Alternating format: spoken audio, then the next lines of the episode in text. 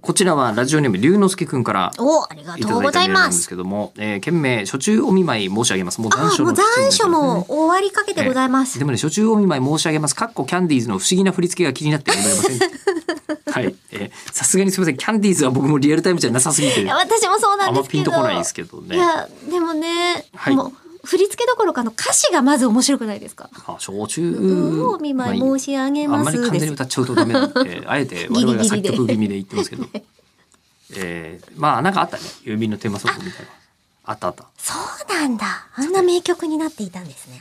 吉田さん、えりこさん、こんばんはあこん。ばんは。先日定期的に通っている漢方内科の先生の予約の日があったのですが、えー先生が当日診療日を間違えられていたのことで「えー今日は来られません」と言われてしまったことがありました、はい。うんえー総合病院なのですが、えー漢方の先生は非常勤で曜日固定ではなく、えー毎月その都度来られる日が決まる形なので、あら、えーきっと先生もスケジュールがこんがらがっていたのだと思います優しい。個人的には、えー定期メンテナンス的な診察なので緊急性はなく、えー他の内科の先生にいつもの薬を出していただいて事なきを得たのですよかがっ、た、よかっえーた。お医者さんも人間なんだなと思った一日で した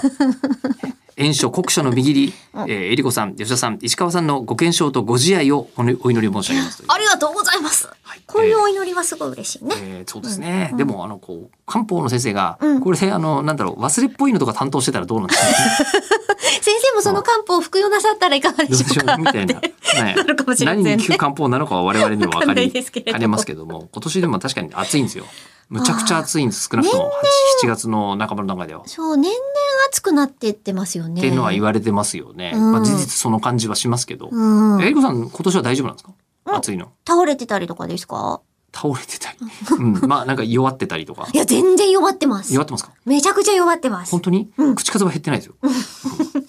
全然弱っちゃうので、ええあの、しかも去年のことを考えると、はい去年、えっ、と、7月の真ん中ぐらいかな、はいはいにライブがすっごい久しぶりにあったんですよ。ああ言ってましたねあそうだそそううだそれのためにリハーサルとかやったりとかっていうのもあったから、すごいしんどかったの。はあで、その分のスケジュールが今年はそんなに埋まってないので、めちゃくちゃ緩やかにお家で過ごしてる分、体力がめちゃめちゃついてます。じゃあ弱ってないじゃない いや、